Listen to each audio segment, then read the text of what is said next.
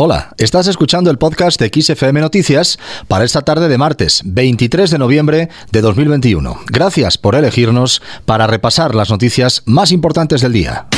XFM Noticias con Julián Garbín. Empezamos hablando de financiación autonómica. Los ocho presidentes reunidos este martes en la cumbre sobre financiación autonómica de Santiago han logrado firmar una declaración institucional con hasta 35 posiciones consensuadas, en la cual ante una eventual reforma del sistema piden que prime el coste de los servicios, así como un mayor peso para el criterio demográfico. Un consenso multilateral, dejando al margen los legítimos espacios bilaterales entre el gobierno y cada comunidad autónoma, cuantificar de forma completa las necesidades de gasto real y la equidad en la asignación de los recursos. Estos son aspectos recogidos en el documento saliente. La declaración firmada este martes en el denominado Foro de Santiago ha terminado, eso sí, finalmente sin un acuerdo relativo a la estrategia de protección del lobo, puesto que tanto Extremadura como La Rioja se han descolgado de la propuesta sugerida. A este respecto se refería el presidente de Cantabria, Miguel Ángel Revilla. Y hay otra cosa que afecta muchísimo a Galicia, Asturias y a Cantabria, y es que teníamos una ley de cohabitación con el lobo, porque nosotros no queremos que desaparezca el lobo, pero sí tenerle controlado. Y ahora mismo hay una plaga de lobos que nos están matando las ovejas, las cabras, las vacas, los potros, y lo que no se puede es hacer compatible el que le digas a una persona que viva en un pueblo, que vive de la ganadería y al mismo tiempo que esta señora de la transición ecológica declare al lobo eh, una especie en extinción cuando según nuestros funcionarios tenemos 19 manadas de lobos en Cantabria y la media de una manada está entre 5 y 10 lobos. Revilla ha mostrado, por tanto, su desacuerdo con el gobierno central respecto a incluir al lobo ibérico en el listado de especies silvestres en régimen de protección especial cuando ha dicho hay más lobos que nunca. Hay más cosas. Hablamos de la huelga del metal en Cádiz. La portavoz del gobierno, Isabel Rodríguez, ha ratificado este martes la confianza del gobierno en el trabajo de las fuerzas y cuerpos de seguridad ante los disturbios registrados en Cádiz en el marco de la huelga de los trabajadores del metal, como decimos. Escuchamos a la ministra. Desde el gobierno de España siempre respetamos su trabajo entendiendo que lo hacen con la ponderación necesaria para garantizar el derecho de manifestación de los trabajadores y de las trabajadoras, pero al mismo tiempo garantizar también el orden público en las zonas en las que se están viendo afectadas.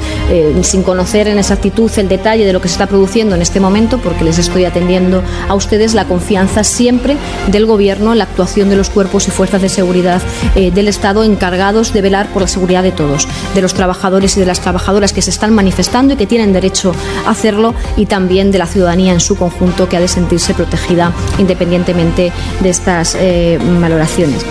Preguntada sobre si se sentía cómoda con la actuación policial en Cádiz, la ministra de Igualdad y dirigente de Podemos, Irene Montero, que también estaba en esta rueda de prensa con Isabel Rodríguez, a la que acabamos de escuchar, pues bien, Montero se ha limitado a señalar su respeto y apoyo más absoluto a los trabajadores de Cádiz en el ejercicio de su legítimo y constitucional derecho a la huelga, el motor, ha dicho, de los derechos de los trabajadores. En otras cosas, el temporal ha dejado nieve en amplias áreas del país, lluvias torrenciales en el Mediterráneo y un ambiente muy frío, con mínimas de hasta 12 grados bajo cero. Pues bien, este temporal comienza a perder poco a poco intensidad en su camino hacia el este, aunque mañana aún nevará en Aragón, Asturias, ambas Castillas, Cataluña y La Rioja. Destacan, por ejemplo, los más de 125 litros por metro cuadrado en 24 horas que se han recogido en la estación meteorológica de Tortosa, en la provincia de Tarragona, el día más lluvioso en un mes de noviembre desde el año 1920, o los 58 litros en menos de una hora que se han recogido en el aeropuerto de Alicante Elche. En la lucha contra el coronavirus, Sanidad planteará este martes a las comunidades autónomas fomentar el teletrabajo en todos los niveles de incidencia de la pandemia y garantizar que aquellos empleos que requieren actividad presencial hay distancia física, ventilación adecuada y se usa la mascarilla. La propuesta se incluye en un documento en el que se evita por primera vez referirse a la situación de la COVID en España como muy favorable y que también propone cerrar los bares a las 11 de la noche y las discotecas a la 1 cuando se considere que hay transmisión comunitaria con presión creciente sobre el sistema sanitario. Volvemos a la clave política. El secretario general del PP, Teodoro García Egea, ha explicado este martes que la presidenta de la Comunidad de Madrid, Isabel Díaz Ayuso, ha zanjado su pugna abierta con Génova por el control del PP en esta comunidad, al señalar que respeta los tiempos de la dirección para la celebración del Congreso. Escuchamos a García Egea. Aquí hay unas normas que todos nos hemos dado, hay un pacto para respetar nuestros estatutos y los acuerdos de la Junta Directiva y yo quiero agradecer que ayer la presidenta de la Comunidad de Madrid haya haya zanjado de una vez por todas este tema, eh, asumiendo que el Congreso se va a celebrar el primer semestre de 2022 y que a partir de este momento todo lo que sea hablar de otras cuestiones que no sea el nefasto gobierno que tenemos en España es darle minutos a Sánchez, es darle oxígeno a Sánchez. ¿no? Por tanto, yo agradezco que ayer eh, finalmente la presidenta de la Comunidad de Madrid zanjase definitivamente este asunto y podamos dedicarnos a lo importante. Díaz Ayuso pedía este lunes, como ha hecho hasta ahora, que el Congreso del PP madrileño sea cuanto antes para no tener otros ocho meses de desgaste y guerra interna, pero admite que la Dirección Nacional tiene unos tiempos. Terminamos, lo hacemos hablando de uno de los actores más queridos del mundo.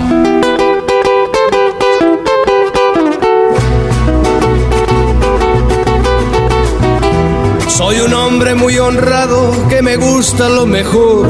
A mujeres no me falta. Si ya medimos este afecto en España, se, se, rompe el termómetro. Hablamos de Antonio Banderas porque hoy hemos sabido que la Academia de las Artes Escénicas, que entrega mañana las medallas de oro de la Academia, va a nombrar al malagueño académico de honor. Con esta distinción, la Academia reconoce la trayectoria notable de profesionales y artistas, ha señalado su presidente Jesús Cimarro, satisfecho de que esta octava edición pueda realizarse de manera ya presencial. La Academia de las Artes Escénicas de España, fundada en 2014, es una entidad de carácter artístico y cultural destinada a potenciar, defender y dignificar las artes escénicas. También van a ser distinguidos con este nombramiento los actores Julia y Emilio Gutiérrez Cava y la coreógrafa y bailarina Carmen Roche. Hasta aquí hemos llegado. Este es el podcast de XFM Noticias para esta tarde de martes 23 de noviembre de 2021. Ya sabes que puedes suscribirte y así recibir estos resúmenes cómodamente en tu dispositivo. Las noticias actualizadas cada hora las tienes siempre en directo, las 24 horas del día, en los informativos de XFM. Gracias por escuchar. Adiós.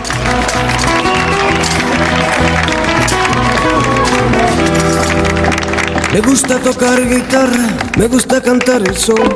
El mariachi me acompaña cuando canto mi canción.